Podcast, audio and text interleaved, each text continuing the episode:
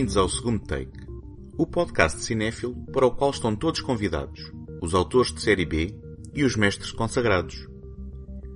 O meu nome é António Araújo e neste episódio vamos conhecer a história do único oficial nazi de alta patente assassinado por movimentos de resistência nos territórios ocupados na Europa pela Alemanha durante a Segunda Guerra Mundial através de três títulos: Conspiracy, Operação Anthropoid e O Homem do Coração de Ferro.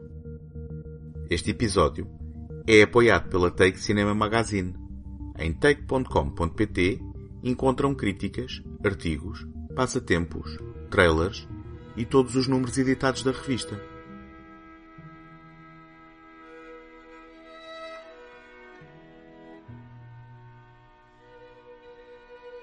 A 27 de maio de 1942, em plena Segunda Guerra Mundial, o oficial alemão Reinhard Heydrich, figura da elite nazi próxima de Adolf Hitler, líder de grupo sénior e chefe da polícia, chefe do Gabinete Central de Segurança do Reich e protetor da Boêmia e Morávia, partiu como habitualmente de sua casa a norte de Praga, num Mercedes 320 Cabriolet B, em direção ao quartel-general no castelo da cidade, que governava implacavelmente desde 1939, ganhando as alcunhas de o Carniceiro de Praga, a Besta Loura ou o Carrasco. Numa paragem de elétrico, num cruzamento junto ao Hospital Bulovka, era esperado por Josef Gabschik e Jan Kubis. Ao abrandar na aproximação a uma curva, Gabschik colocou-se à frente do veículo e tentou abrir fogo com a sua submetralhadora Sten, mas esta bloqueou e não disparou.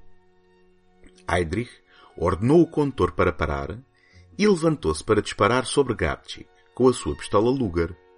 Kubis lançou então uma granada antitanque modificada à parte traseira do carro que, ao detonar, destruiu o paralamas traseiro, cravando estilhaços e fibras do estofo dos bancos no corpo de Heydrich, ferindo-o gravemente e ferindo também Kubis ligeiramente. Apesar do aparente falhanço do atentado, o homem a quem Hitler chamou o Homem com Coração de Ferro viria a falecer de septicémia oito dias depois, a 4 de junho. Heydrich foi um dos homens mais poderosos da Alemanha nazi, uma figura importante na ascensão de Adolf Hitler e um dos principais arquitetos do Holocausto. Descrito como uma das figuras mais sombrias da elite nazi, foi um dos fundadores de uma organização de informação encarregada de encontrar e neutralizar a resistência ao seu partido através de detenções, deportações e assassinatos. Ajudou também a organizar uma série de ataques coordenados contra os judeus em toda a Alemanha e partes da Áustria em novembro de 1938, que representaram um presságio ao Holocausto. Quando chegou a Praga, procurou eliminar a oposição à ocupação, suprimindo a cultura checa e deportando e executando os membros da resistência local em janeiro de 1942, liderou a Conferência de Wannsee, onde se formalizaram os planos para a solução final e a questão judaica, tendo sido diretamente responsável por grupos de intervenção especiais que assassinaram mais de 2 milhões de pessoas através de execuções em massa e gaseamentos. I am Heydrich, SS Chief of Reich Security Main Office and Rights Protector of Bohemia and Moravia. And welcome. Today each of us becomes a bearer of secrets. Em 2001, a BBC produziu em parceria com a HBO Films Conspiracy, uma dramatização da Conferência de Wannsee, assim chamada por ter tomado lugar numa luxuosa casa de campo do subúrbio de Berlim com o mesmo nome. O objetivo da conferência, convocada por Heydrich, era garantir a cooperação dos líderes administrativos de vários departamentos do governo na implementação da solução final para a questão judaica, segundo a qual a maioria dos judeus da Europa ocupada pelos alemães seria deportada para a Polónia e assassinada. Os participantes da conferência incluíam representantes de vários ministérios do governo, incluindo secretários estatais do Ministério dos Negócios Estrangeiros, dos Ministérios da Justiça, do Interior e do Estado, bem como representantes da SS. Na sequência desta reunião, a perseguição aos judeus europeus e minorias deu lugar ao assassinato sistemático de homens, mulheres e crianças. My indictments of that race are stronger and heavier because they are real, not your uneducated ideology. They are arrogant and self-obsessed and calculating and reject the Christ, and I will not have them pollute German blood. Please, Doctor. He, he doesn't understand. And neither do his people. Deal with the reality of the Jew, and the world will applaud us. Treat them as, as uh, imaginary phantoms, evil in human fantasies, and the world will have justified contempt for us. To kill them casually without regard for the law martyrs them, which will be their victory. Sterilization recognizes them as a part of our species, but prevents them from being a part of our race. They'll disappear soon enough. And we will have acted in defense of our race and of our species and by the law. This fellow mentioned the law for the protection of German blood. I wrote that law. And when you have my credentials, then we'll talk about who loves the Jews and who hates them. Apesar da segurança estrita da Conferência e das ordens para se destruírem todas as provas da sua existência, uma cópia do protocolo com as atas da reunião sobreviveu à guerra. Foi encontrada por Robert Kempner em março de 1947 entre arquivos apreendidos do Ministério dos Negócios Estrangeiros da Alemanha, tendo sido usada como prova nos julgamentos de Nuremberg. Serviram também de base para a dramatização de Loring Mendel, recriando a reunião através de diálogos ficcionados.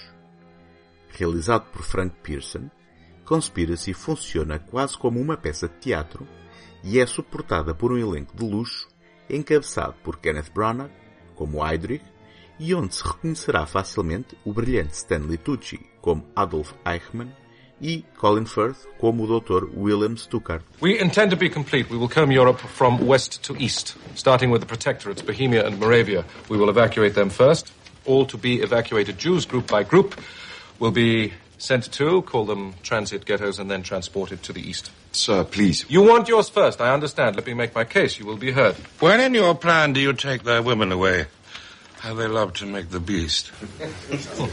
Control yourself. If I might, I think it's unnecessary to burden the record. Yes. In my personal opinion, they are evacuated. Explain. I have just done so. That is not, no, that is contrary to what the Chancellery has been told. I have directly been assured, I have, that. Purge the Jews, yes. But to annihilate them, th- that we have undertaken to systematically annihilate all the Jews of Europe, no, no, no. that possibility has personally been denied to me by the Führer.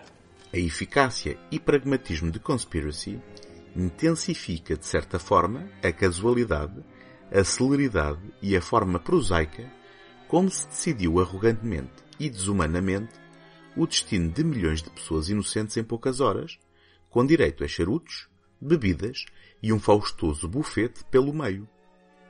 Apesar de alguma discordância sobre os métodos, todos os presentes concordam com a formulação do problema que os trouxe ali, revelando a profundidade insidiosa com que o ódio foi impregnado e disseminado durante o regime de Hitler.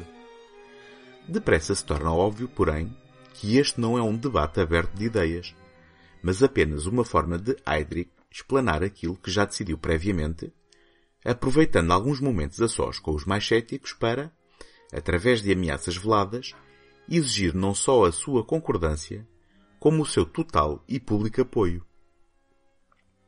Friedrich Kritzinger, o secretário permanente da chancelaria do Reich e talvez o maior opositor dos métodos propostos por Heydrich, conta-lhe então uma história sobre um homem consumido pelo ódio ao seu pai, de tal forma que a sua vida perde significado quando o pai morre. Questionando-se sobre o vazio que a Alemanha nazi terá de enfrentar quando conseguir atingir os seus indecentes e inumanos objetivos.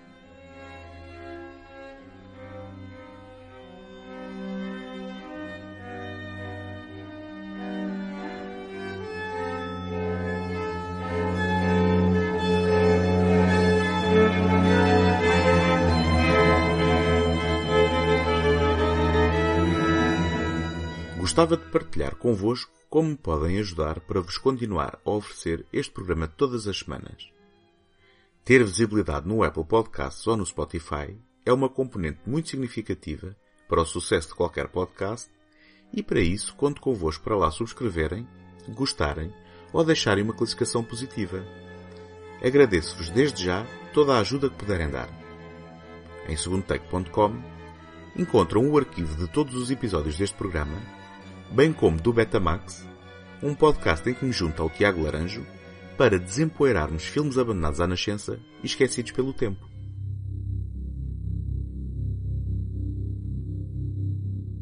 A 28 de dezembro de 1941, os soldados checoslovacos Józef Gabčík e Jan Kubiš, em exílio no Reino Unido, foram transportados de avião de volta à sua pátria ocupada com uma missão. Preparada pelo Centro Executivo de Operações Especiais Britânico, com a aprovação do exilado governo checo, liderado por Edvard Benes, a Operação Anthropoid tinha como objetivo o assassinato de Reinhard Heydrich, designação apropriada, tendo em consideração o seu alvo, visto anthropoid significar algo não exatamente humano com uma forma humana. Uma vez em Praga, contataram várias famílias e organizações antinazis que os ajudaram durante os preparativos para o assassinato. Ao tomarem conhecimento da natureza da missão, líderes da resistência imploraram ao governo checoslovaco que cancelasse o ataque, temendo as consequências para o seu povo. Mas Benes insistiu que o plano fosse levado adiante. Depois de estudarem várias alternativas, e depois de uma tentativa abortada, decidiram atacar Heydrich em plena cidade durante a sua viagem matinal para o quartel-general.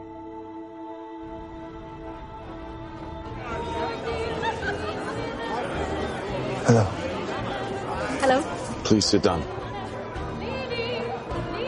You are the most beautiful women in the room, but you fail to understand this This is not a night off for us. Take a look around. This is not some game. You get noticed, and that gets us noticed. And us being noticed gets us all shot. What is your mission? Operation Anthropoid. What is anthropoid? We are here to assassinate Reinhard Heydrich. Em 2016, o britânico Sean Ellis realizou um argumento escrito em parceria com Anthony Frewin, anterior assistente pessoal de Stanley Kubrick, em que se recriaram os acontecimentos da Operação Anthropoid do ponto de vista de Gapshi, encarnado por Killian Murphy, e Kubish, interpretado por Jamie Dornan. Possivelmente por opção criativa, de forma a intensificar a carga dramática da história, o filme foca-se nas relações que os dois resistentes e amigos vão desenvolvendo com duas jovens da resistência checa, interpretadas por Anna Geislerova e Charlotte Le Bon. Felizmente, a direção sóbria e minimalista de Sean Ellis é cativante e nunca deixa de se interessar pela missão que tem em mãos, bem como pelo papel dos restantes elementos da conspiração, tais como o homem com alcunha de tio, interpretado pelo sempre fiável Toby Jones. Operação Anthropoid é especialmente eficaz na construção do constante ambiente de medo e suspeita com que os atos de Gapshi, Kubis e dos seus aliados são levados a cabo sob o manto opressor do exército ocupador, tendo sido filmado em Praga para intensificar a sensação de realismo. Praticamente sem nunca abandonar as personagens principais, na sequência do atentado, torna-se na reta final num filme de terror de sobrevivência em tempo real, tendo havido um esforço do realizador para recriar rigorosamente os acontecimentos que culminaram no cerco à catedral, onde os resistentes se tinham refugiado e onde encontrariam o seu destino. What is your mission?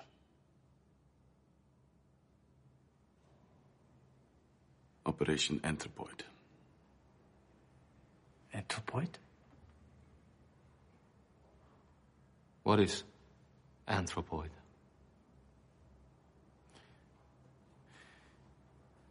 We are here to assassinate SS Obergruppenführer Reinhard Heydrich. Are you completely mad? We have our orders. But this is madness. We have our orders, comrade. Heydrich? Why stop with Heydrich? Why not have a go at Hitler as well? He's only 300 kilometers down the road in a small village called Berlin. So we informed London that you were refusing to cooperate with our mission. How dare you question us? How dare you question us? You know what we have sacrificed for the cause here? But you have You know what we have sacrificed? Czechoslovakia You have no idea what have sacrificed.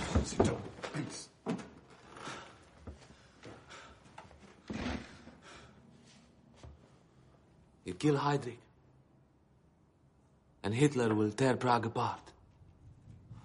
Depois do atentado, os serviços de inteligência ligaram falsamente os assassinos à aldeia de Lidice. A 9 de junho, cinco dias depois da morte de Heydrich, as retaliações dos alemães deram origem a um massacre na pequena cidade. 199 homens foram mortos.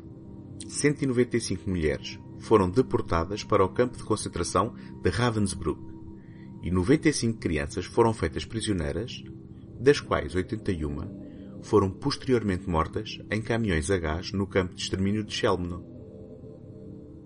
A aldeia de Lesaki também sofreu pesadas consequências, tendo visto os seus habitantes assassinados, tudo porque um transmissor de rádio associado aos aliados foi lá encontrado.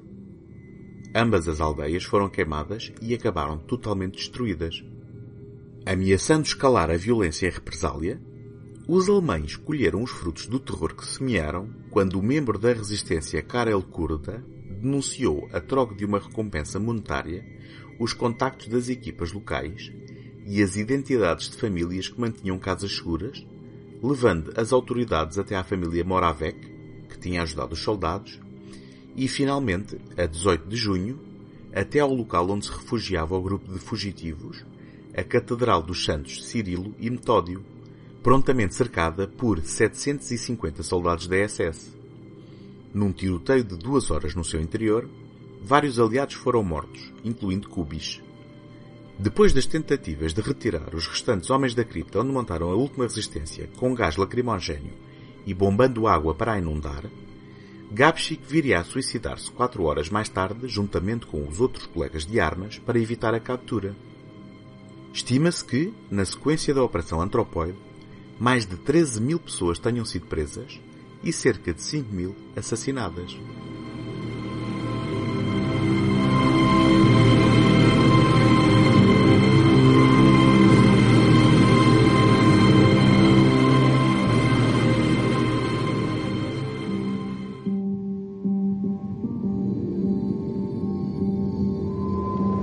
Our country has become so weak. Yes, well, it's not going to change anytime soon. Don't be so sure. There's one man who could change everything. See that man in the picture? That's our leader. He'll be able to save our country. I'm looking for someone to run the new SS intelligence unit. Intelligence requires organization and industry. No one will work harder than me, and no one will be more organized. Power needs men in the shadows, taking care of the most important secrets. Only the best of our people are capable of turning our nation to greatness. Originalmente agendado para estrear também em 2016, mas adiado para o ano seguinte para não gerar confusão com o filme de Sean Harris, estreou O Homem do Coração de Ferro, uma produção franco-belga realizada por Cédric Jiménez, que conta com um elenco recheado de talento. Dos três títulos, este será o mais dispensável, mas ainda assim oferece um elemento adicional não existente nos filmes anteriores. A perspectiva de Reinhard Heydrich, aqui encarnado por Jason Clarke. Baseado no livro de Laurent Binet, que tem por título o acrónimo de Himmlers Hirn Eich Heydrich, frase que se traduz como O cérebro de Himmler é Heydrich, foi intitulado internacionalmente como The Man with the Iron Heart e apresenta-se em parte como um tradicional filme biográfico. Nele, podemos assistir à expulsão desonrosa de Heydrich da Marinha Alemã, ao encontro e subsequente casamento com Lina, entusiasta do partido nazi, encarnada por Rosamund Pike, e à sua ascensão nas fileiras do Reich e relação com Heinrich Himmler, numa excelente interpretação de Stephen Graham. O problema é que sofre dos males habituais deste tipo de filmes. Somos levados por episódios de vida do futuro carniceiro de Praga, sem grande preocupação narrativa, nem grande profundidade na caracterização das personagens. Ou seja, não chegamos a conhecer mais de Heydrich, apesar do tempo adicional que passamos com ele. Arrisco-me a dizer que Conspiracy, na sua especificidade, revela-nos mais sobre o homem que esta obra. Além disso, a meio da história, quando já está instalado em Praga, dá-se uma inversão de perspectiva e voltamos a ver o desenrolar da Operação Antropoide na companhia de Kubis e Gavchik, aqui Jack O'Connell e Jack Rayner respectivamente.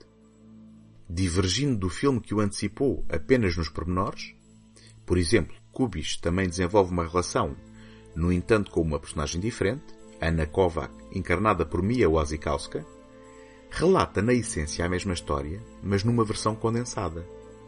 Assim, para quem viu os títulos anteriores, o Homem do Coração de Ferro parece não só indeciso no seu foco, como resulta numa sensação de déjà vu de uma história que já vimos melhor contada.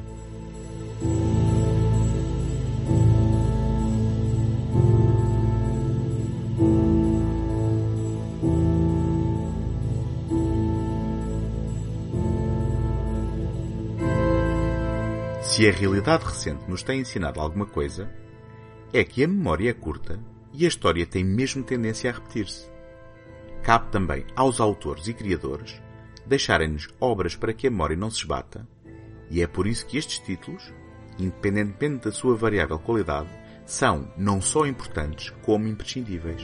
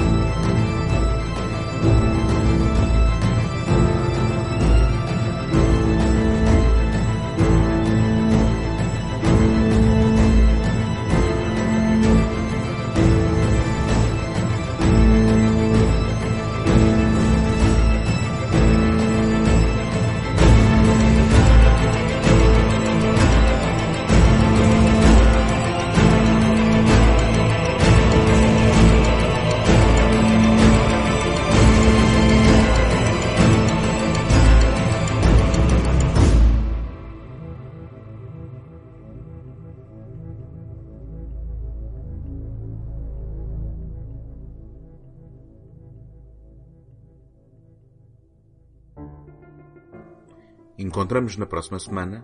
Até lá, boas fitas!